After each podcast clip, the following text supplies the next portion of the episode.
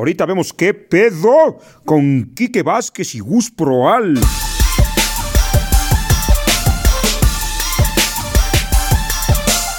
Computer, ahí estamos. Estamos en 5, 4, 3, 2. Muy buenas tardes, muy buenas noches, China, muy buenas noches, Japón, muy buena salud, Ana Julia. Eh, bienvenidos a este bonito podcast que se llama Ahorita vemos qué pedo en cuarentena. Eh, ¿Cómo está mi queridísimo, por allá del lado del estadio, mi queridísimo Quique Vázquez? ¿Qué onda? ¿Cómo están amigos? Qué gusto verlos. Eh, es algo muy poco común. Lo bueno es que la cámara solo puede ver de aquí para arriba, si no notarían que sigo en calzones. Pero miren, todo bien. Algún beneficio debía tener estar en cuarentena.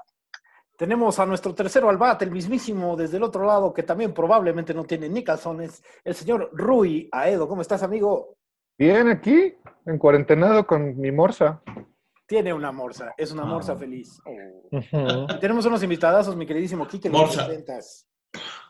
Uf, bueno, pues tengo el honor, el gusto, el placer de presentarle a la banda que está viendo este, ahorita vemos qué pedo en cuarentena, a mis hermanitos de Surtido con todo, el mejor colectivo de stand-up en México, avalado por un concurso extraño, eh, pero este, aquí El está. Juan Pablo Valdés y Ana Julia Yeye, miembros ¡Ole! del mejor colectivo que se llama Surtido, con todo un aplauso para Juan Pablo y para Ana Eh, Julia. Está Tenemos a Surtido con todo de invitado otro lado maravilloso. del estudio, claro que sí, cómo no. Muchas Vamos gracias por estudio. compañeros. Bienvenida, Ana Julia. ¿Cómo va la vida de la cuarentena? Todo bien, ahí tienen una morsa, yo tengo a Rex. Ah, Tengo cinco años, sí. Muy bien. Uh, Eh, todo bien, todo bien, va- vamos bien en la vida. Vamos bien en la vida. Si tienes esos pelos maravillosos azules y a Rex, todo va bien en la vida. puede estar bien. Exactamente, exactamente. ¿Y tú, Juan Pablo, cómo vas a llevar esta cuarentena? ¿Cómo vas? Ah, de- Bien, hermano, yo no tengo juguetes que mostrarle, tal vez soy el único aquí arriba de 40 años. sí Este, tienes, sí tienes. Nada pero- más son, son para adultos. Este, tengo el mejor vaso del mundo. El mejor vaso del mundo en tamaño. Este es una oda al capitalismo. eh, tiene lo, lo- lo que anuncia el, el mejor vaso del mundo. hermano. Pablo es un florero, deja de mentir ya, por favor. Exacto. Se- se- ese vaso se lo robó de unos 15 años y ahora es el florero oficial de la casa. Así es lo normal. Y la gente los desperdicia metiéndoles flores, güey. O sea, Oigan, la gente, aquí en mi live, la gente aquí en mi live nos lanzó la primera pregunta que es, eh, ¿qué extrañan de salir de casa? ¿Qué extrañan de salir de casa ahora que estamos todos en cuarentenados? También acá la gente nos puede ir comentando. ¿Qué es lo que más extrañan quien quiera hablar? Eh, yo extraño huir de la gente que vive aquí en mi casa. Este, estoy confinado, obligado a convivir con ellos.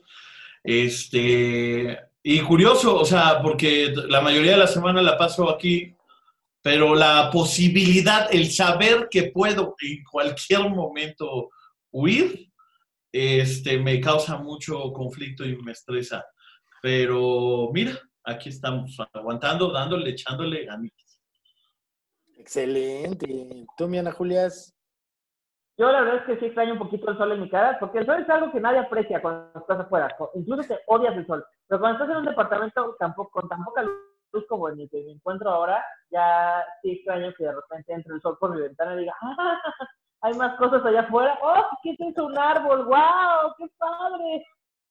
Qué Extraño cabrón. verde. ¿Saben qué extraño yo? A Quique Vázquez. Que yo creo que no se va a dar cuenta que está grabando la cámara.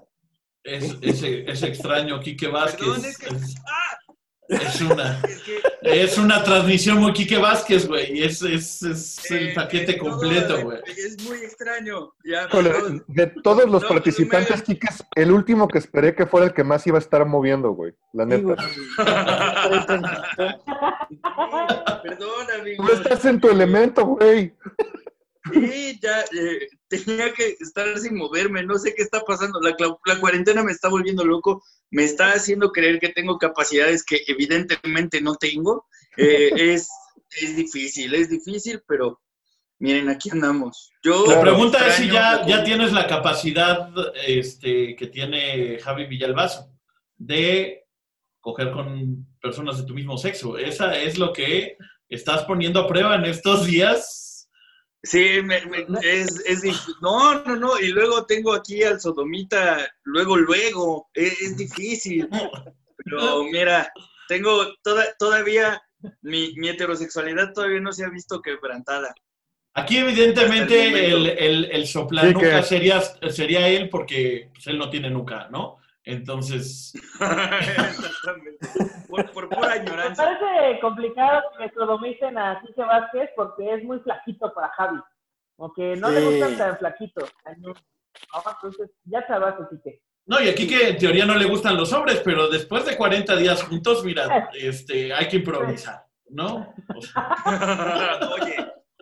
yo hasta con ojos bonitos estoy empezando a ver el florero, güey. O sea, Los floreros siempre son buena opción. ¿Qué? ¿Lo dije o lo pensé? Miren, eh, si- si hay Oye, pero voy a, voy a, parafrasear aquí a, a Gus Proal, pero yo con un caballito tengo. La neta. Uf, no le había entendido, amigos. ¿Qué dice ahí? ¿Qué dice ahí? Comandante Che Guevara. ¿Eh? ¿Eh? Y tú, mi querido Rui, ¿qué es lo que más extrañas de salir a la vida? La peda, güey. La, la borrachera. Pero pues mira, mira. Sí, Mira. pero no es, lo, no es lo mismo, porque si me empedo en mi casa no puedo cometer decisiones estúpidas, güey.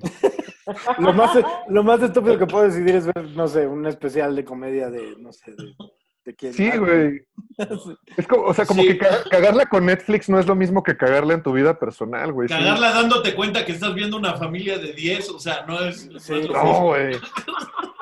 Así de, estoy, Sí. viendo, estoy viendo Gilmore Girls por tercera vez. ¿Qué está pasando? No, eh, extraño irme de peda, volverme una facilota y decirle que sí a alguien que no le tenía que decir que sí. Extraño eso, sí, Eh, la neta. extrañas en la Yo cruda. extraño que esa persona enfrente de mí en la peda sea Ruya. Sí. Ah, Y lo que sí no, extra- lo que sí no extraño es cuando tú me preguntas, ya que estoy borracho y facilote. Es, es timing, es tiempo, es una cuestión de conocerte. Sí, sí, sí, sí, sí. Y Pero tú además es- de... Pero, pero, pues es lo que más, ¿no? La peda. ¿Y tú, mi Kike, sí. además de las mujeres? Óyeme, óyeme, ¿por quién me tomas? O sea, sí, ya sé por quién me tomas, pero no tienes por qué evidenciarlo así. Exacto, de- Eh, yo extraño la comida callejera, güey. Yo soy muy tragón y, y me gustan los tacos y así. Y ahora con esto de, de Susana Babich y de Labram Ceperras y la distancia social, ya es muy difícil comer en cualquier puesto callejero. Ya es- no se puede. No. Y, y sí extraño que, que- que su grasita, que sus taquitos, todo lo extraño. Es, es difícil. Yo extraño ir al cine, Independientemente güey. de, de ir a las reuniones donde hay alcohol y rulla Edo, que es casi un pleonasmo, y, y- y- y ver a mis hermanitos a la cara, este, pero creo, creo que es lo que más extraño, la comida callejera. Sí. Siento que si comes mucha comida callejera, el coronavirus ya es lo de menos, ¿no? O sea, como, mira, si Además, o sea, en un puesto de lámina. Oye, qué oso morirte de otra cosa que no sea coronavirus en estos días, güey. O sea, Sí. Además, No. y peor que te mueras de algo parecido. Así Murió como- un amigo, lo atropellaron, güey. Ah, Cabrón. No, morirte uno, como de güey, súper fuera de moda. Y que nadie pueda ir a tu funeral porque no podemos juntarnos. Güey. ¿Qué pierna? Haces un funeral en vivo. sí, la banda que se muere ahorita, qué pedo, güey. Ahorita hay que streamear los funerales, güey. Exacto. Oh, estamos ¿Qué? aquí en el ¿Vieron funeral de mi abuelita. Pues sí, ni pedo. En Instagram que unas morras en Monterrey Tenemos el copyright de ese negocio. subieron una historia diciendo que orgullosamente eran hijas del primer caso confirmado de coronavirus en Monterrey y que iban a hacer un streaming con sus impresiones. No, no, se los juro. Saludos, Monterrey. Lo acabo de ver, se los juro. Hasta lo ensayaron porque son tres morras y entonces cada quien decía una parte del video, ¿no? Como un diálogo. Wow. Poco faltó, te lo juro. Poco faltó. Voy a ver, voy a ver si lo encuentro y se los enseño, porque de verdad es ridículo. Es que no somos emprendedores, banda. No somos emprendedores. Nos falta visión, güey. Nos falta Totalmente. visión, sí, de acuerdísimo. Nos falta visión, muchachos. Oigan, Oh. eh, una preguntita que puso acá la gente también en el en vivo, que ya los tuve que decir adiós porque los pobres no se están enterando de nada, güey. es eh, si creen que hay una diferencia entre la vieja comedia y la nueva comedia, aprovechando que somos básicamente pura gente dedicada a la comedia en esta mesa de hoy. Si hay una diferencia entre la nueva comedia y la vieja comedia, ¿y cuál sería? Aprovechando también para salirnos del tema del coronavirus, que todo el mundo ya está pff, reventado de esa mierda. Este, yo creo que nos estamos, eh, o sea, nos hemos dado cuenta que no hay mucha diferencia entre la vieja comedia y ahora, este, no lo queremos aceptar porque, pues, nuestro mame, ¿no? Se, se, se empieza a acabar como nueva oleada y todo eso.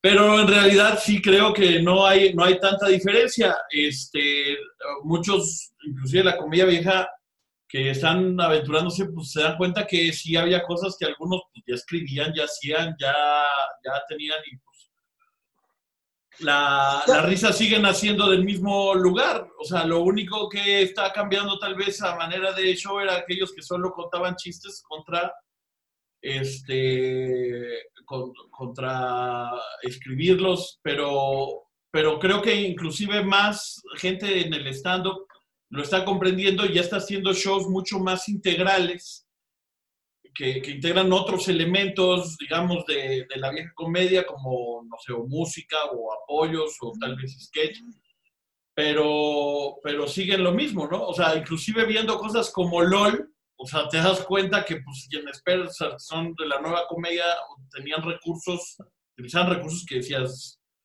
güey, o sea, encuerarte, güey, o sea, o, o- o, bueno, estos, estos recursos que dices, no pensaría que esto vendría de alguien que está haciendo stand-up, ¿no? O haciendo, o, que- o que presume ser de la nueva, de la nueva comedia. Entonces, creo que la comedia ha sido siempre la misma y solo la, la moda del stand-up viene a partir de esto de ya integrar cosas que, que son escritas y planeadas por, por nosotros, ¿no?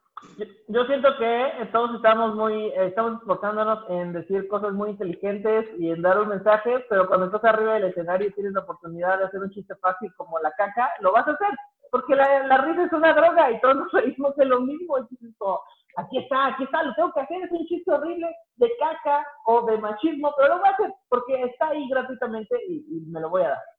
Yo sigo esperando el momento donde la nueva comedia se empiece a diferenciar de la nueva comedia, güey. O sea, de no ver a, a- a 50 comediantes con el mismo tema, con el mismo recurso, este, y empezar a ver esas diferenciaciones eh, y, y- y empezar a ver, pues en teoría, lo que de origen debería ser lo útil, que si estás escribiendo a partir de ti mismo, pues en esa individualidad que tienes debería haber diferentes tipos de, de shows, de discursos, de, de- de otros temas de qué hablar y no decir, ah, pues ahorita da risa decir, hablar que soy pobre y ya, y entonces tenemos 50 shows con ese tema, ya no sabes quién dijo quién y eh, quién dijo qué. Y, y, pues también pues, darle tiempo, ¿no? Está, está muy nueva esta generación. Y creo que algo que sí tiene Monterrey en ese sentido, en su es que, es que esta, eh, esta nueva ola no se despegó de la vieja. Y entonces ves un poquito más de, de- de unión entre la vieja escuela y la nueva escuela, y acá sí en el DF nació como un pedo individual apartado de esa vieja comedia y apenas está integrando y empezaremos a ver shows más completos, en, en- espero, en los próximos años, ¿no? Más, más Sí, creo que. A ver, Kiki, Kiki, vas tú. No, no, no, tú, profe, tú, pues tú, tú eres el, el máster, mano. ¿Qué? ¿Yo qué puedo aportar? Tú puedes aportar ideas, amigo. No puedes aportar un maratón, pero puedes aportar ideas. Pero cuéntenme, cuéntenme, amigos blancos, a ustedes que los admiro tanto. Pues yo creo que la enorme diferencia entre nueva y vieja comedia, si se le puede llamar así, eh, esa diferencia sería eh, la autoría en muchos sentidos es, es mucho mayor por parte de la nueva comedia, es decir, el porcentaje de, de- de- de- material original. Y creo que México eh, entró, o bueno, no, no México, los chilangos, entraron como en una cosa, entramos, incluido yo, eh, en una cosa ahí como, como de querer marcar esta diferencia de forma muy, muy radical.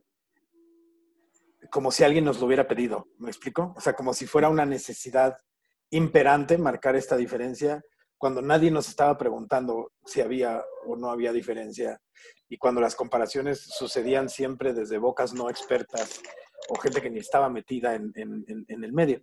Entonces, creo que esta radicalización viene de una cuestión de, miren qué diferente soy, que es un tanto... Es como el ¿Ah? mansplaining de los estados en la comedia, ¿no? Sí, Dices que somos los únicos y detergentes de la comedia, Gus. Sí, eso. Pero creo que pasamos un primer filtro, que todos los que estamos en esta pantalla fuimos o hemos sido en menor, menor o mayor grado pretenciosos y luego empezamos a ser cada vez más astutos a la hora de presentar nuestra comedia eh, y, y más honestos. O sea, creo que muchos pasamos por la pretensión para llegar a la honestidad y, y creo que la honestidad debería ser una de las características más destacadas de la nueva comedia. Y no, siento yo que los viejos cómicos son más honestos y más auténticos que los nuevos. Entonces Oh. creo que creo que eso es, algo, Uf, eso es algo fuerte que hay que aprender. saca chispas. Ah. Y eso es lo importante. Sí, pero miren, miren cómo da risa esto. chispas. Es increíble. ¿Qué opina el, qué opina el maestro Rui Aedo de las chispas? No, de la comedia. La Yo comedia. creo que, que hablar de la comedia nueva y la comedia vieja es medio raro porque la comedia es una sola cosa, es una línea continua. Sí, hay, sí ha ido cambiando y hay cosas, pero, pues, o sea, ¿dónde está la línea? Eh, En Derbez, en Franco Escamilla, en Cantinflas, o sea, más bien en qué, o sea, más bien qué va en la comedia ahorita o qué ha pasado y yo creo que la única diferencia concreta es que el teatro es más grande, hay más espacios, hay hay más, hay más personas, hay más, hay más medios para transmitirla, entonces hay más posturas, entonces hay una ilusión de que hay una nueva comedia, pero es que hay más pantallas y hay más escenarios donde se puede jugar con eso. Y entonces lo nuevo que está padre en todo caso es que hay más conflicto, hay más discusiones.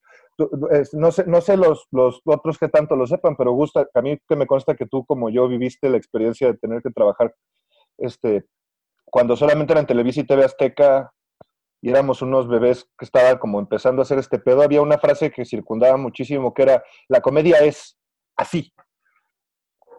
Y, era solo de una manera, y era solo de una manera porque pues no había mucho espacio, solo podías hacer un producto, porque solamente había un- una, una tienda. Y ahorita, pues hay mucha discusión de, no, la comedia es así, la comedia es así, no, la comedia debe de ser... Y nadie tiene la razón, pero en la discusión las cosas evolucionan. Entonces, hay más comedia. Y, y es como en biología, mientras más especies compiten, más rápido se evoluciona. Esa es la única diferencia ahorita tangible, que hay más cosas.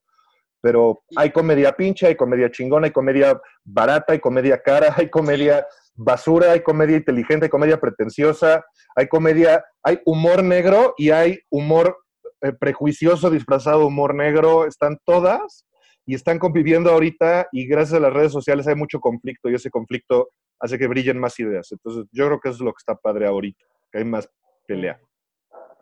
Y lo que y dijiste, seguimos, yo creo, en una, en una tendencia que siempre ha habido, o sea, de todo, o sea, hay algo que tiene éxito y entonces se repite de muchas formas hasta que entre otra cosa que, que lo rompa y entonces también hay muchas copias de, de esa cosa, o sea, Sí, pero si en, el, en cam- algún momento, o sea, el cambio- formato, el cambio el casi siempre es Televisa era, era el mismo, de, o sea, el, el mismo tipo de, de humor, de chistes y todo, igual en todos los programas, y luego se movió a otro, y luego se movió a otro, y luego llegó Polo Polo, y hubieron 100 miles de imitadores de Polo Polo, ¿no?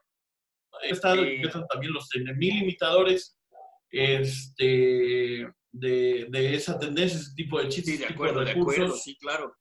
Sí. Y ahorita de repente dices, bueno, hay más opciones, eh, sí, y entonces de repente ya no hay límites de censura y de, y de otras cosas, entonces ¿por qué se están repitiendo tantas cosas? Porque pues también tendemos a eso, ¿no? A, a Y porque- hay que hacerlo. Y porque siempre se han repetido y porque además, o sea, decimos nueva y vieja comedia como si, o sea, sí, es, muy fácil para alguien que se la pasa haciendo chistes de, política y de, ciencia y de cosas como, de todos estos nuevos formatos que, como dice Gus, a veces llegan a la, a la pretensión. Y es muy fácil para alguien decir, claro que la comedia nueva es mejor, porque Puro Loco nada más hacía chistes de chichis. Pero pues esa misma persona se podría comparar con Tintán, que es más viejo todavía, y a ver si de veras tu comedia es tan sofisticada como la que llegó a ser Tintán o Cantinflas en su momento. Entonces, pues no hay una nueva comedia, una vieja comedia, es la comedia. Lo que pasa es que hay más. No es que sea Y más además, nueva. y sobre todo, y esto que dijiste hace rato que es, es más visible y la Ujú. discusión está más abierta y eso está bueno.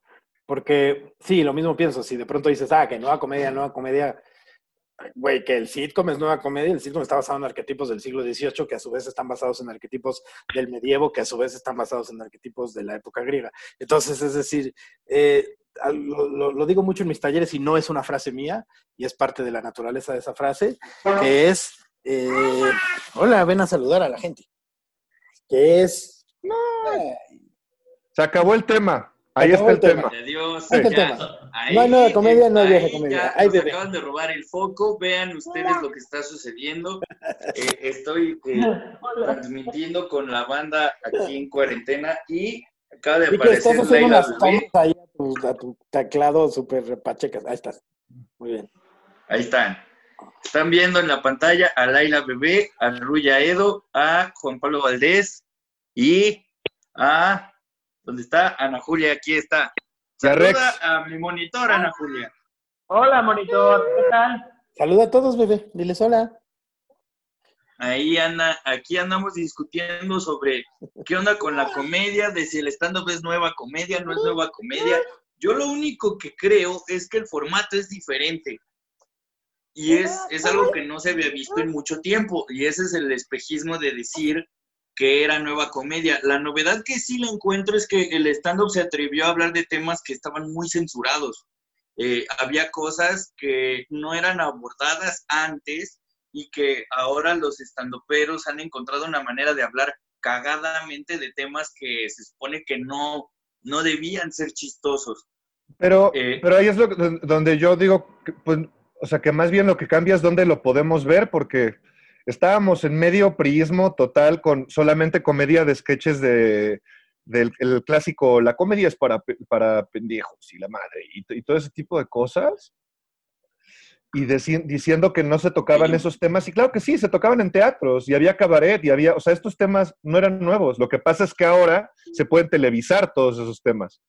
Sí, o sea, siento que... Ok, sí, local, Pero claro que importante. El correcto se lo voy a contar a mis compas nomás, o en este sector pequeñito, y ahorita como ya es Ujú. mucho más posible y hay muchos más eh, foros y escenarios, pues entonces tenemos justo la ilusión de que ya se habla de más cosas, pero siempre se ha podido. Sí, lo que sí es cierto es que ya hay más oportunidades para que haya foros para todos los diferentes tipos. Sí, claro, ya, sí. ya hay lugares en donde se, se permite escuchar de eso. Sí, pero pues vamos, fue, fue una especie de conjunción de muchas cosas que pasaron a la vez, ¿no? Porque creo que el stand-up de alguna manera sí empujó a que tuviéramos unos oídos más abiertos a temas que eran más, pues, diferentes. Porque sí, o sea, si tú vas a ciertos lugares de comedia eh, que están más habituados a la comedia que se hacía antes, no puedes hablar de ciertos temas. O sea, por ejemplo, a mí me ha pasado que ha habido lugares en donde me dicen, no puedes hablar de discapacidad. Y es como, pues, como no, brother? Si es de donde vengo, yo es lo que vivo todos los días. Pero es que son los lugares que se habituaron a escuchar comedia eh, en donde no se hablaba de esos temas. Entonces, ahorita creo ya hay más espacios, hay más difusión, como dice Rui, pero también, o sea, como, como la colita del cometa que aún queda de la gente que se acostumbró al tipo de comedia que se hacía antes, eh, sí de repente se siguen escandalizando porque sigue habiendo este muro, no sé si de censura o de, no sé si decir que la gente no estaba acostumbrada pues a escuchar ciertos temas en tono de comedia.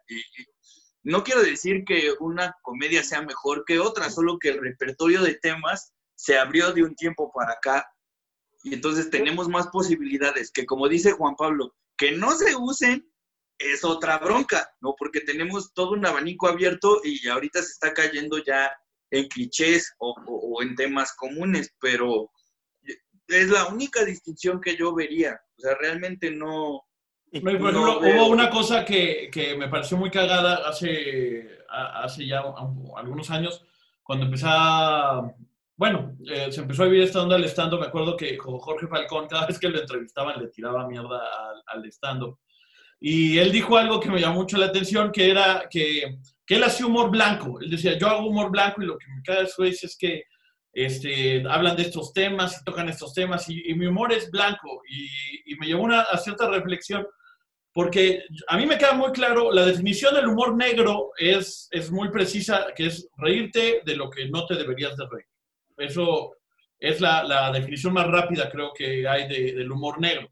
Pero entonces cuando el güey dice que hace humor blanco y te cuenta un chiste de jotitos, de gordas, de, de borrachos, dices, ah, ok, entonces según tú, sí nos podemos reír de eso, se me hace súper ofensivo. Se me hace súper ofensivo que digas que de eso sí nos podemos reír, ¿no? Y, y, sigues pues criticando a algún sector o a alguna persona y todo. ¿Por qué? Porque la comedia es crítica en su mayoría y obviamente vas a tener, vas a estar criticando algo y alguien vas a estar tocando con, con tu comedia. Entonces esto del humor blanco que manejaban en teoría antes, más bien eran los temas, estás hablando de temas aceptados, pero no estás dejando de de, criticar cosas y de reírte tal vez de cosas de las que no te deberías de, de reír.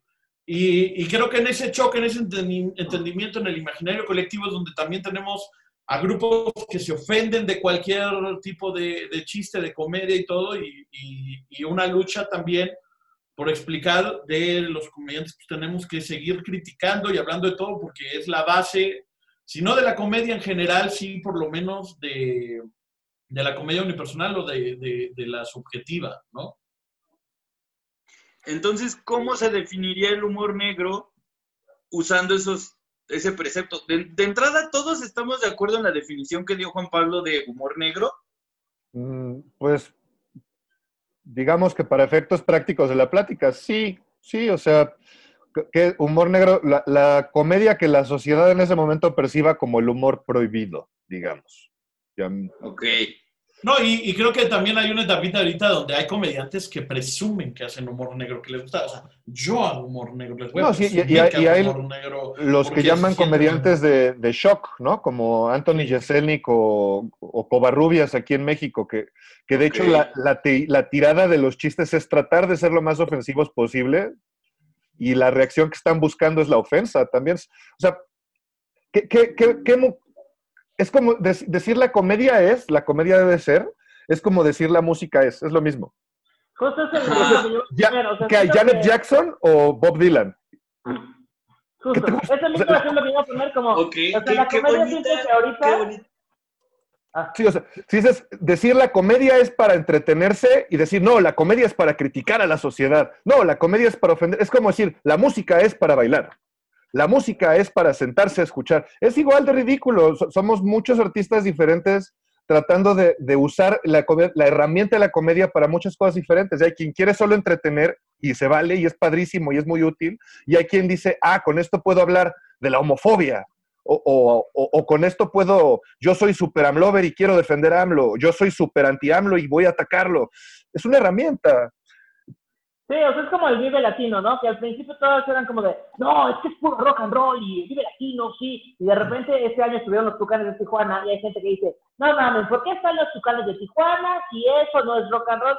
No importa, hay que abrirle la puerta a un montón de opciones y si a ti te gustan los Tucanes los vas a ver y si no, vas a ver al asesino y si no, vas a ver 31 minutos y si no, vas a ver a Metallica, da lo mismo, deja que exista. Exacto. A mí lo que me llama mucho la atención en general es la gente que se propone tirar a la basura lo que a, ellos no les gusta. Y lo dice muy bien, eh, lo dice muy bien Ricky Gervais en su show y en general en, sus tweets. Es como, güey, pues, ¿cuál es tu pedo, güey? O sea, si no te gusta, pues no te gusta y ya, déjalo fluir. O sea, no, no tienes por qué estar ahí encabronándote, güey. O sea, es como si yo veo ahorita la playera de, Juan Pablo y digo, no mames, ¿por qué usas una pinche playera de Stormtrooper, güey? Los Stormtroopers apestan, güey, no tienen puntería. O sea, ¿por qué me voy a enojar, güey? O sea, es su playera, es su cuerpo, es su pedo. Y, a mí me da mucha risa la gente que todo el tiempo está como de, ah, nah, así debe ser. Es un, es un hobby de la sociedad, ¿no? O sea, tenemos muchas herramientas. Mira, cuando el día que pasen una legislación en la que por ley tienes que consumir todo el contenido que sale, ahí sí podemos tener esta discusión. Claro. Perdón por haber escrito esto o haber hablado de este tema, porque yo sé que por ley tú estabas obligado a oírlo y eso te molesta.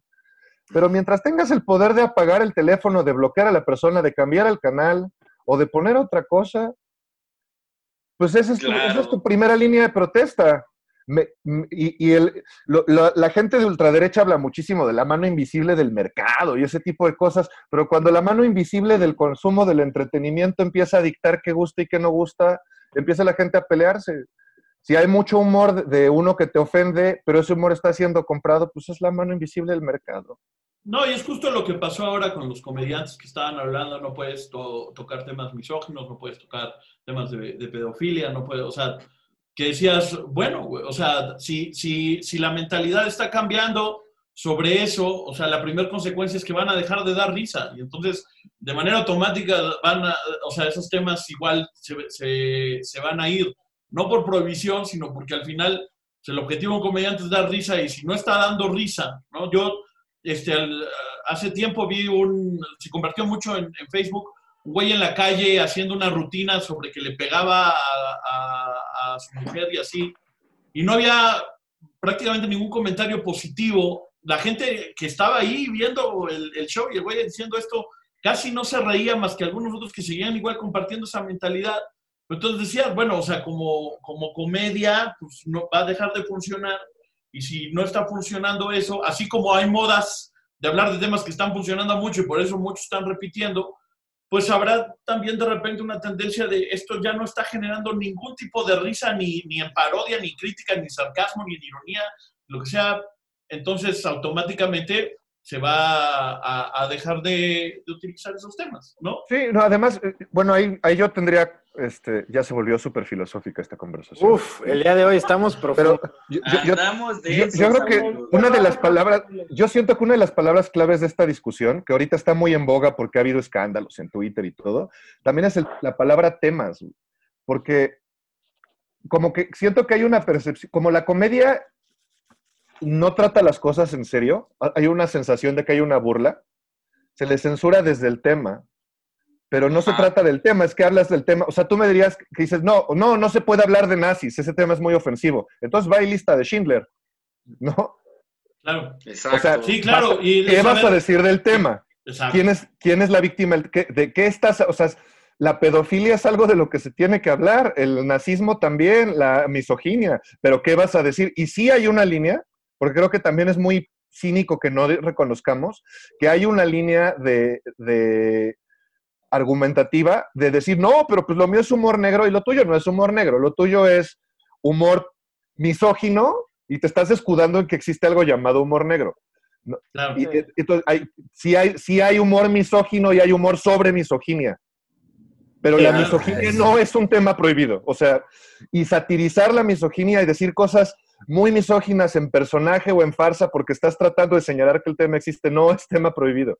No. Ahora, usar la, usar la, usar la comedia como para argumentar a favor de la misoginia, pues moralmente, pues sí, está mal. Claro. Pero Sí, claro. me parece que objetivamente podemos decir que usarla, usar cualquier arte como retórica para favorecer al prejuicio de lo que sea, está mal.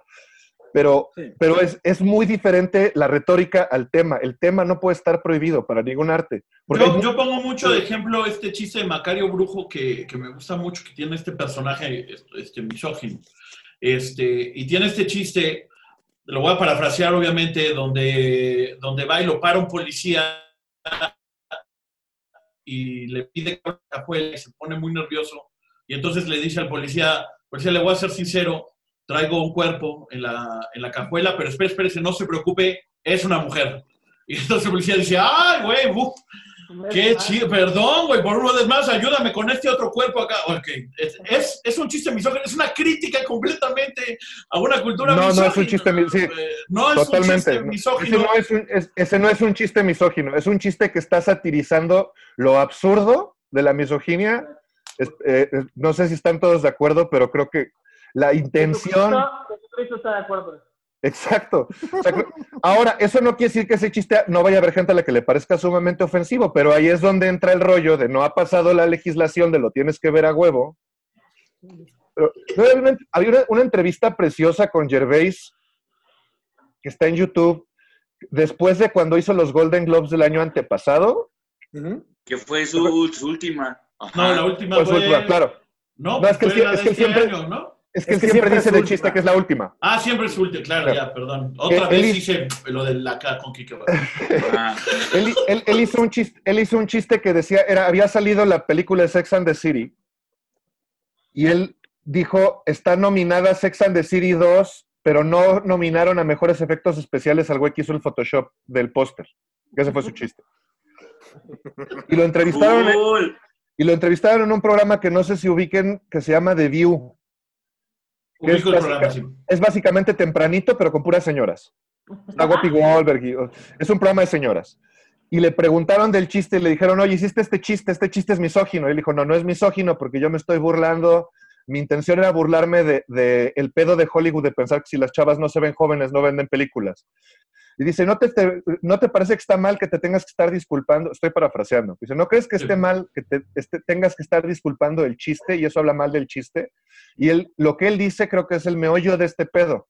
Él dice, no me estoy disculpando del chiste. El chiste ya está hecho. El chiste ya lo hice. Lo único de lo que me puedo disculpar es de mis motivos, si mis motivos hubieran sido incorrectos. El chiste, pues ya me arriesgué, ya lo si salió ofensivo, salió ofensivo. Entonces, yo cuando veo que un comediante es atacado por haber sido muy ofensivo y el comediante se disculpa por sus chistes, sospecho mucho de los motivos. Dice, Claro. perdón porque el chiste quedó misógino. No, es, perdón por haber pensado cosas misóginas y que se haya reflejado en mi discurso. Es muy diferente. Claro. Si te vas a dedicar a hablar de estos temas, pues a veces vas a cruzar la línea por accidente. A veces vas a hacer un chiste que te pasa. Creo que todos aquí hemos hecho algún chiste del que nos arrepentimos. Sí. Pero Sí. creo que no lo... Y, y estoy seguro que no lo hicimos queriendo hacer un chiste ojete.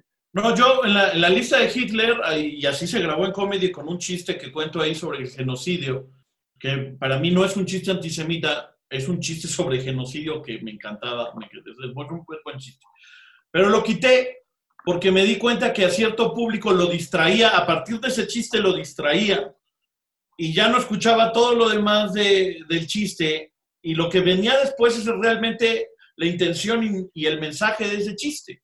Entonces dec- decidí sacarlo porque no quiero que se me distraigan de mi verdadero objetivo. Este, no me estoy disculpando, era un chiste, sé que no hay a- este, antisemitismo en- en- en- ni desde que lo pensé, ni desde que ni cuando lo escribí, ni nada, pero sabía que cierto sector, aunque muy pequeño, de repente el chiste le, le pegaba y ya no existía nada más, y no los quería distraer de lo demás y entonces decidí, decidí retirarlo. Este, por más que a mí me gustara y por más que hacía reír. Pero pues, son decisiones que también uno va tomando, pues, ya probándolo y viendo el público y también este, sabiendo qué exactamente lo que quieres lograr.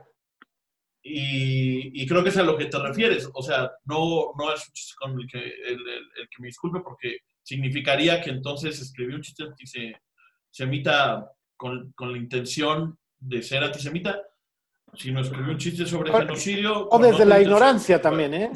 Claro. sí, Desde la ignorancia. Oye, que, que y- no, que no quiere decir que no tengas que tener cuidado de tu mensaje y estar tratando de mejorarlo y de regularlo, ¿no? Pero alguna vez, eh, me- esta anécdota lo tengo con gusto, no sé si tú te acuerdas, pero alguna vez que adjunté una de tus clases, este, se subió algún chavo a hacer una rutina sobre Hitler, que era muy ofensiva, no, no negra, ofensiva. Y, y la reacción que yo recuerdo que tú tuviste es que lo paraste y le pediste que te explicara la Segunda Guerra Mundial técnicamente. Y entonces él estaba quedando ofensiva porque no sabía de qué estaba hablando, porque le dijo a Gus así, pero explícame la situación socioeconómica de Alemania en 1937. Entonces también creo que es importante que hables, que hables de un tema cuando sabes que, hagas, no hagas chistes de un tema del que no puedes tener una conversación seria, ¿no? Es justo como yo tengo un personaje en redes sociales que se llama el Jefe Machine, es un personaje donde yo me visto de Jesucristo, pongo la cara de Jesucristo y hago mis chistes. Es nada más un video en redes sociales, ¿no? Entonces, cuando yo hice el primero, pues fue puro mame, nomás lo subí y la gente se ofendió muchísimo, como, bueno, algunos, no todos, la verdad es que no era la mayoría, pero sí hubo mucha gente ofendida de, ¿por qué te estás burlando de Jesucristo y te voy a matar? Y yo como, matar es un pecado, cosas. Y entonces, la banda matar. Y entonces, me tuve que poner, o sea, la- las próximas veces que yo hice videos con este personaje, me tuve que poner a leer realmente de qué iban estos mensajes de la Biblia para yo poder defenderme de las ofensas que me lanzaban, como de, ¿y por qué estás diciendo esto, esto y esto? Y entonces yo, me, ar- yo argumentaba con, con, la- con el libro en la mano, porque la Biblia dice esto y esto y esto. Entonces, sí me tuve que informar para burlarme de un tema este, que a mí me parecía cagado, ¿no? Pero, Claro. pero sí me tuve que, que, o sea, que leer un poco, porque no nada más puedo decirlo todo desde mi, desde mi opinión. Tengo que tener algún argumento, si no, pues no vale ni mi chiste ni mi argumento. Sí, exacto. Y, y a veces es una cuestión de nada más de, de- de un poquito de sentido común. Hay gente que lo que quiere, y, y- y es- un poco de la inexperiencia también de la banda, ¿no? Y hay gente que lo que quiere es choquear por choquear y, y verse Mm. súper vanguardista y entonces, entonces se mete en temas que ni entiende. Y hay gente que trabaja desde la ignorancia. Y hay gente que trabaja desde el odio genuino, disfrazándose de, de humor negro. Entonces creo que al final, como en cualquier otra disciplina, hay, hay gente que lo hace bien hay gente que lo hace mal. Y hay gente que yo muchas veces cuando me dicen, es que no sé si mi, si mi humor es ofensivo, le digo, pues entonces no estás haciendo bien tu trabajo, güey. O sea, si tú no entiendes los efectos, Ajá. los efectos que genera tu rutina, entonces no la pensaste, no la analizaste, Sí. escribirla, no sabes cuáles son las consecuencias, no te pusiste a pensar en ellas ni en cómo podían afectar a otros o a ti mismo, y entonces estás trabajando desde la ignorancia. Eh, yo siempre le pido a mis alumnos que, se, que si van a tocar un tema, que sea primero un tema que dominen, y si no lo dominan, que investiguen, como bien hizo Ana Julia, y luego eh, temas que les, que les importen, güey, no temas que crean que los van a hacer ver interesantes, porque no hay nada más triste que una persona siendo pretenciosa o tratando de ser algo que no es. Y puedo nombrar, Claro. y podría meterme en pedos ahorita y nombrar a varios comediantes en la escena, vieja y nueva escuela, no importa Que cuál, se mete en pedo. Ah, están, de la, que están del nabo en su, en su honestidad y que están del nabo en su autenticidad y que tocan muchos temas por pretensión. Entonces, o por ignorancia, cualquiera de los dos casos. Se ha puesto muy interesante, muchachos, pero creo que es momento de pasar a nuestra gustada sección porque ya estamos a punto de terminar. Oh my Tenemos- God. sí, señor. Sí, güey, se nos fue todo en una plática bastante profunda. Oye, pero fue un muy bonito. Ahorita vemos qué pedo y salió un fonito. Muy, y vimos muy qué pedo. Vimos qué Y pedo. vimos qué pedo. Es la primera Sí, vez que señor. vemos qué pedo.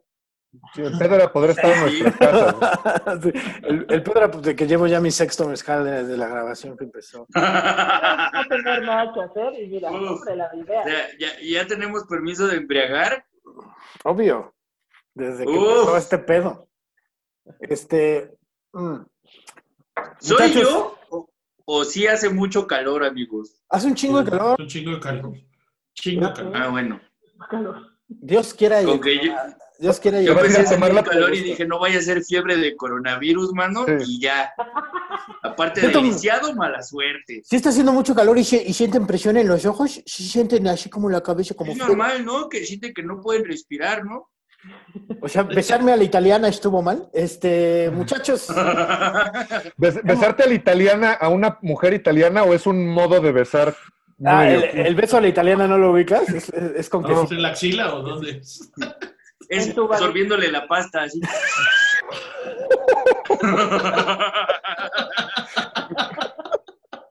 Estábamos hablando filosóficamente, estábamos muy profundos, Pero llegó Llegamos- Quique. absorbiéndole la pasta. Pero con el Ah. beso la yo solo lancé mi hipótesis, amigo. Absórbele la pasta. Muchachos, hemos llegado a la gustada sección de XXK, el ra- la radio del futuro en el presente. Uf, Para Ana Julia, que tal vez no ha escuchado esta sección, Ana Julia, lo que va a suceder a continuación es que vamos a entrar en un túnel del tiempo hacia el futuro, en una estación de radio AM, eh, con- con- como, como son las estaciones de radio AM con viejitos que se tardan mil años y gente hablando y saludándose y pidiendo canciones, pero en, en el 2072. Entonces, me parece que está llegando Villalbazo, ¿se va a integrar? eh, no, solo me pasó alimento. Pero Ah. si quieren lo integro, mira. Es más que suficiente. No, que, pues, que pase. Señores, señores, bienvenidos a XXQ. Vamos a empezar. Y entonces, para eso, aquí ya está prevenido el teléfono por si entran llamadas. Uf, Muy bien. ¿Está usted listo, No, vamos a hacer. No, esta vez no. Todo listo. Listos, prevenidos, sí.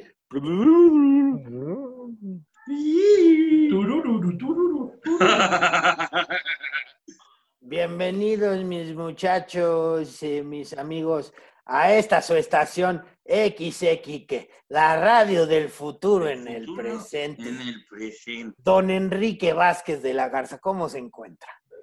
Muy bien, licenciado Gustavo Proal, ¿cómo le va? Bien, Hoy ahorita, quiero, bien. muy bien, yo quiero recordar en esa, en esa época de, de el genocidio a los comediantes, no sé si Uy. se acuerda. Qué bonita época. Y mire que a propósito de que ahorita tenemos en las cabinas a, a, a, a Rui Aedo, cuyo verdadero nombre es Rodrigo, pero no le gusta. Entonces, a Rui Aedo lo tenemos en la cabina y él nos va a estar pasando las llamadas porque hoy tenemos llamadas de dos invitados muy especiales que sobrevivieron a ese Ah, qué, qué genocidio. bonito. Ahorita ya no son tan jóvenes. Uno de ellos, de hecho, ya, ya está en su segundo cuerpo y es el primero que nos, nos está entrando la llamada. Pero se los juntaron, ¿no? Juan Pablo Valdés, me pasa la llamada, por favor, don Rui. Sí. Ah, Ah, Ahí está. Hola. Eso. hola, Buenas tardes, don Juan Pablo. ¿cómo, cómo están? No los escucho. Eh, bueno, Ah, ok, ¿Que ¿Cómo está? bien, me da mucho gusto haber sobrevivido. Primero, 50 años después de aquel genocidio, me sorprende mucho que Quique Vázquez es el único anciano que conozco que no usa bastón. Aparentemente tenía mucha práctica caminando ya chuequito y nunca lo necesitó. Fue en verdad el sobrevivir al genocidio a partir de eh, comentarios que hicieron comediantes en su Twitter. Twitter era una herramienta de esos tiempos antes de que la tomara Televisa y monopolizara, donde cualquiera podía decir lo que se le diera la, gana. Y a partir de ahí hubo pues, esta necesidad de la gente por acabar hasta con el último comediante. Lo que no sabíamos es que el hecho de encerrarnos en nuestra casa por el coronavirus nos, nos hizo salvarnos a algunos porque simplemente no estábamos ahí y ya estábamos Exacto. rodeados de otros viejitos que la gente no quiso matar, pero de todas cierto. maneras se murieron. sí, cierto. Y también estamos muy contentos de tenerlo aquí. Y en la otra línea, que es, es porque este teléfono hay como lo ve de clásico, es muy, muy tecnológico.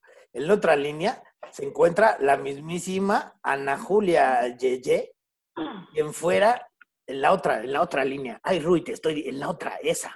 Ahí se encuentra, no, acá, ay, ya ves lo que pasa cuando la gente cumple 100 años. Entonces, te decía yo, este, Ana Julia Yeye, quien fue no solamente una de las sobrevivientes del genocidio, sino ahorita la que tiene el asilo de sobrevivientes del genocidio cómico del año 2020. Cuéntenos, señorita Ana Julia, ¿qué se siente tener a siete eh, abuelos tercos que creen que son chistosos? Claro que sí, claro que sí, queridísimo Gus Proa. Eh, bueno, lo que ocurrió es que con este, ustedes no lo saben, muchachos que nos están escuchando, ¿verdad? Pero lo que ocurrió con, con, este, con esta pandemia que hubo en el año 2020 fue que los comediantes empezamos a desarrollar habilidades de supervivencia, tales Sí. como, mira, mi pelo azul ya nunca volvió a su color original. Eh, Ciertamente. me, me salvó, me salvó de la pandemia, así que empecé a alojar otros comediantes, de lo cual me arrepiento profundamente, porque qué pinches tercos son. Qué, qué hueva tener tantos comediantes creyendo que son el centro de atención.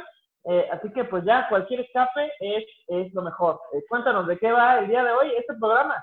Ah, pues nada, estamos aquí con ustedes como nuestros invitados especiales. Y nada más una pregunta que a lo mejor va a traer polémica, señor Quique, que usted la preparó. ¿Se acuerda de lo que estábamos platicando? Me parece que usted lleva siete intentos de homicidio a Juan Pablo Valdés, pero no se muere. No, lo, lo logré con la mitad de su primer cuerpo, sí se murió. Le intenté que se le subiera el muerto, pero se medio despertó y me dejó el trabajo a la mitad, entonces fue cuando lo juntaron con el segundo cuerpo, por eso está tan grande ahorita. Oiga, ¿es verdad, señor Juan Pablo Valdés, que de- del estómago para abajo, la zona genital y todo eso pertenece a un excomediante llamado Freddy el Regio? Sí. Aparentemente sí, me trajo muchísimos problemas. En primera, solo responde ante personas que son familiares míos y Fuerte. Qué fuerte. solo separa si estoy dentro, encerrado en dos metros cuadrados. Es muy fuerte, es muy fuerte. Oiga, este, señorita Ana Julia, usted eh, eh, que, que- que tiene eh, contacto con los últimos comediantes del mundo, eh, ha habido muchos intentos por cerrarle, cerrarle su institución. Eh, ¿qué, qué le dice usted a las autoridades? ¿Por qué sigue rescatando estas criaturas tan desagradables? Eh, sí, bueno, lo que pasa es que estos comediantes pues tienen ideas eh, bastante extrañas. Eh, yo, yo siempre les digo, hey chavos, no le están haciendo daño a nadie, miren, nada más están aquí meándose encima, cagándose encima. Eh, podemos encontrar la cura para muchísimas cosas, no le estamos dando lata a nadie. Pero lo que pasa es que un, un señor que tal vez ustedes recuerden, Eduardo Talavera, eh, la verdad es que a él sí lo tuvimos que sacar de, de esta institución porque estuvo pidiendo un anticipo durante 40 años, entonces ya, ya muy señor Basta. tenía... Basta. Y que nos hable Ana Julia del momento donde le, le injertaron en sus cuerdas vocales la voz de Jacobo Zabludowski. ¿Cómo fue eso? ¿Cómo obtuvo usted esa voz?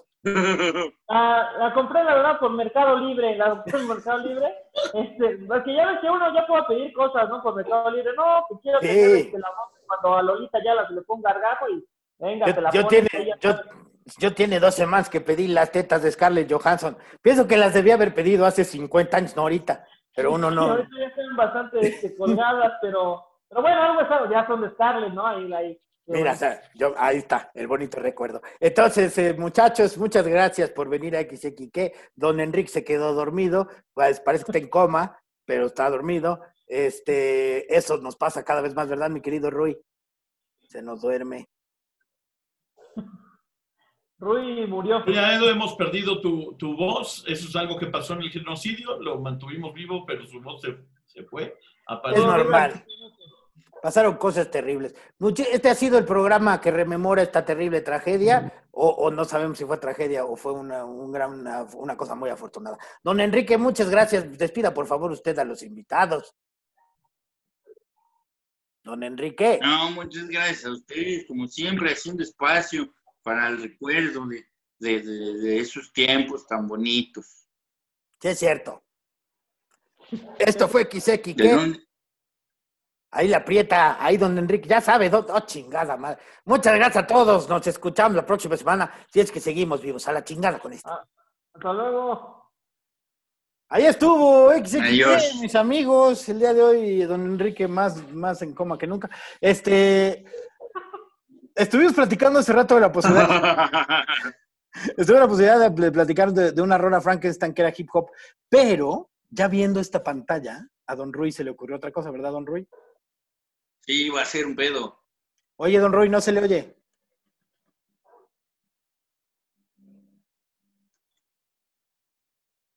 Desconectó el audífono. ¿Mejor? Ahora sí se te oye. Ahora ya te escuchas. Ya. Sí, no, lo pues, mejor algo. mis audífonos valieron verga, más bien. Ya. Ok, entonces Rui, se le ocurrió una idea de cambiar de rola de Frankenstein porque vio la pantalla dividida. ¿Cuál va a ser entonces? Ah, yo digo que hagamos rol estilo Muppets, ¿no? Como de quinteto de, de los borbotones. Sí, Ah, pues sí, estamos Va, va, aquí. va, va, va. huevo. A huevo. ¿Tienes gente, ¿Tienes gente en el en vivo, Quique? Eh, sí, tengo algunas personitas que nos están tratando de escuchar. Eh, pongan palabras que quieren que usamos, que quieren que, us- que usemos en la rola Frankenstein de hoy. El formato va a ser rola estilo Muppets, ¿no? Estilo como quinteto de voces. Va. Tipo Sí, bom, sí, sí. bom, bom, así. Sí. Entonces ve, vamos viendo qué onda Sí, con las palabras. va, va, va, va. Yo creo que el, Este- el bajo lo tenemos que llevar o tú o yo, Rui, ¿quién quieres? Sí, yo me lo chuto. Va. Entonces, tú nos vas, tú nos tienes que ir este, diciendo las palabras, Quique. O mandándolas, Simón. mandándolas, mandándolas por chat aquí, güey. También tenemos chat aquí en el Zoom. Ah, ok, ok. Va, va, va, va, va, va. Entonces, tú no te preocupes por tu arritmia, Ana Julia. Esto puede ser, porque además tenemos cierto delay. Entonces, esto ten la certeza de Va que a salir de la verga. va a ser un bien. desastre, güey. Va a ser Sí, un desastre. la cosa es que salga algo, como sea que sea. Sí, güey. La rola Frankenstein ahora es más desastrosa que nunca. Es más Frankenstein que, que nunca. Exacto. Sí, señor. Y también pueden cantar Yo Jesus. estoy esperando aquí. Jesus y su amigo el dinosaurio. Que si te fijas, aquí Ana Julia está demostrando que los fundamentalistas tenían razón. Es verdad. La Tierra tiene 12.000 años. Yo quiero ver ese capítulo de Toy Story con, con los juguetes de Ana Julia. Sería fabuloso. pero esto es real. O sea, como decía Bill Hicks, o sea, sí tiene, tendría que haber habido un pasaje que yo creo que lo quitaron de la Biblia, en el cual estaba, and Jesus spoke to the, to Tyrannosaurus, ¿no? Entonces, ahí está. ¿Ya estamos, Quique? ¿Ya tenemos algunas palabritas? Sí, tenemos sombrero, Sombrero. epidemia, eh, hermano, sombrero calor. Sombrero, epidemia, hermano, calor. Ajá, Sombrero, hermano, calor. sí.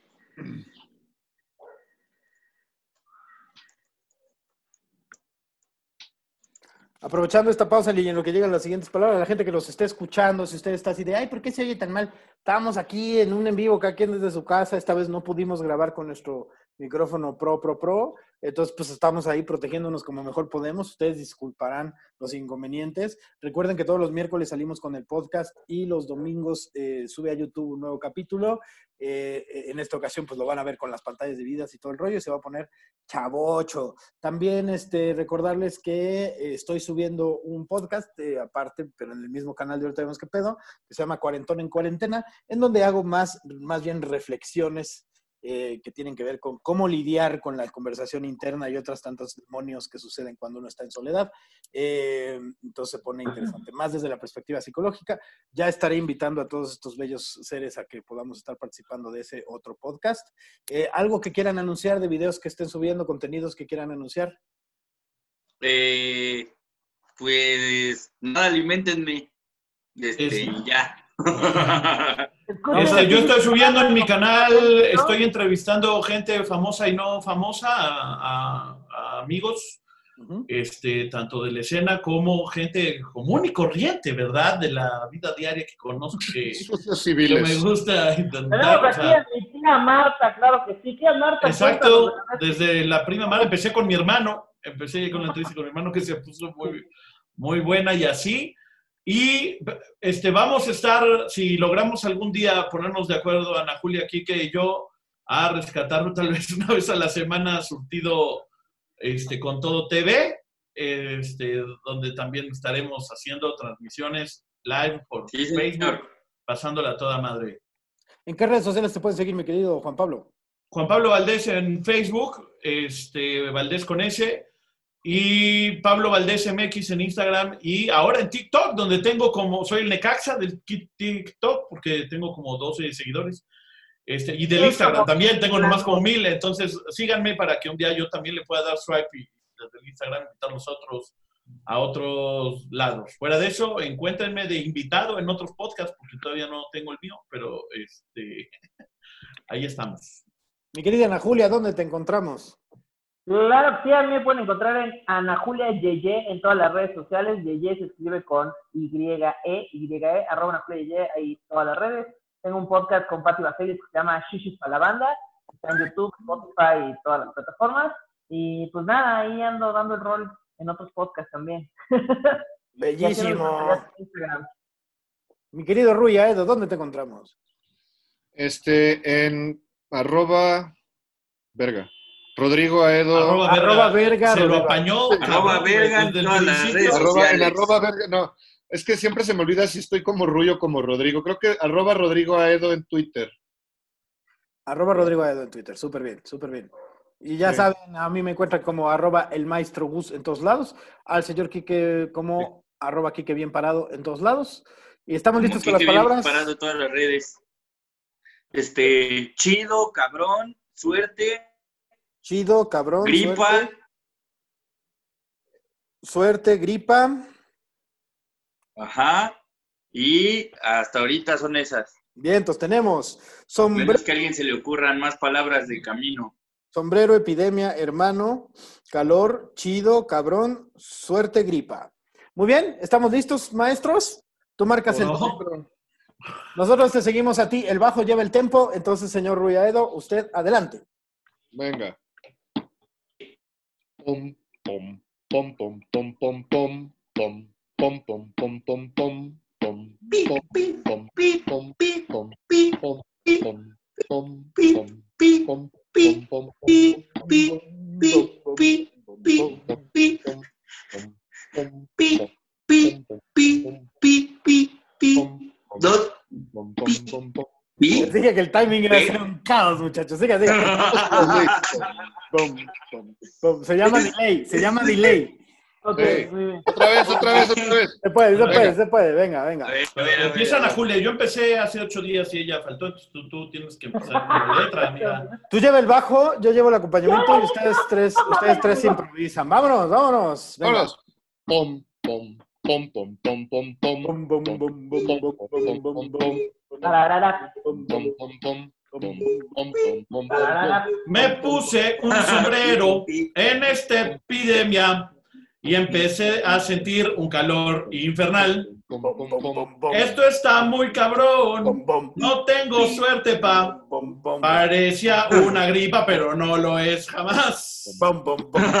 Esto ya no está chido. Ya contagié a mi hermano. Vamos a morir todos. Esto es muy infernal. Te juro, mi hermanito, esto me va a matar. Me encuentro ya el ritmo, esto debe de acabar. ¡Acabó! ¿Qué, Estas cosas qué se practican. tan- A partir de. No, ¿Eh? además de que se practican, tenemos un, un delay muy cabrón, güey. Entonces, en lo que yo te agarro el tiempo ya no llegó y que ya no escuchó. Entonces. Oye, pero usé todas las palabras, güey. Se habrá salido de la verga. Tú pero muy mira, bien, güey. Tú muy bien. No, tú muy bien. Eh, tú muy te bien. digo que Juan Pablo es muy bueno haciendo esto. Oye, tengo juguetes, amigos. No exijan nada, por favor. Ya. Próxima voy vez a- este aviso, me retiro como campeón invicto de esta madre porque no va a salir la tercera vez. Jamás. Próxima vez creo que vamos a tener que empezar a improvisar en formatos de poesía, güey. Así una mamá así, porque va a estar muy. Sí, O, o hay que jugar este la caras y gestos o, o- Algo así, o güey. adivina el dibujo, algo así, güey. Vamos a tener que encontrar otra dinámica en la rueda Frankenstein en lo que acaba esta cuarentena. Sí, o- señor. O un cantante designado, güey, y se chinga, porque si no va a estar muy complicado. Pero bueno, Eso muchachos, esa es buena opción. Ha sido todo por hoy. Quiero agradecer muchísimo, por supuesto, a los invitados maravillosos que son Surtido con Todo y el señor Quique Vázquez, que es local, que es parte de Surtido con Todo. Muchas gracias por haber estado aquí. Ana Julia Yeye, te admiro muy cabrón. Eres de la por en invitarme. país. Eres una pistola en la comedia, una pistola como ser humano. Aprendan a ser más como ella. Eh, mi querido Juan Pablo Valdés, también mi admiración, todo mi amor. Traten de no suicidarse. Quique Vázquez, te paso el micrófono. Aquí andamos, muchas gracias por otra, otra semana más de ahorita vemos qué pedo, una semana fuera de lo común debido a esta cuarentena. Cuídense mucho, cuiden a los que tienen a su alrededor, traten de sobrevivir y pues nada, eh, nos veremos la siguiente semana para ver qué, qué nos depara el destino. Cuídense del coronavirus, los quiero ver hasta en sus casas, manito. Gracias, Rui Edo. Gracias por estas buenas participaciones y estas grandes pláticas. Gracias, Tiranosaurio Rex. Gracias a todos. Muy buenas Gracias, noches. Nos despedimos Nos en vemos. 5, 4, 3. Adiós, pequeña morsa. 2, 1. Adiós.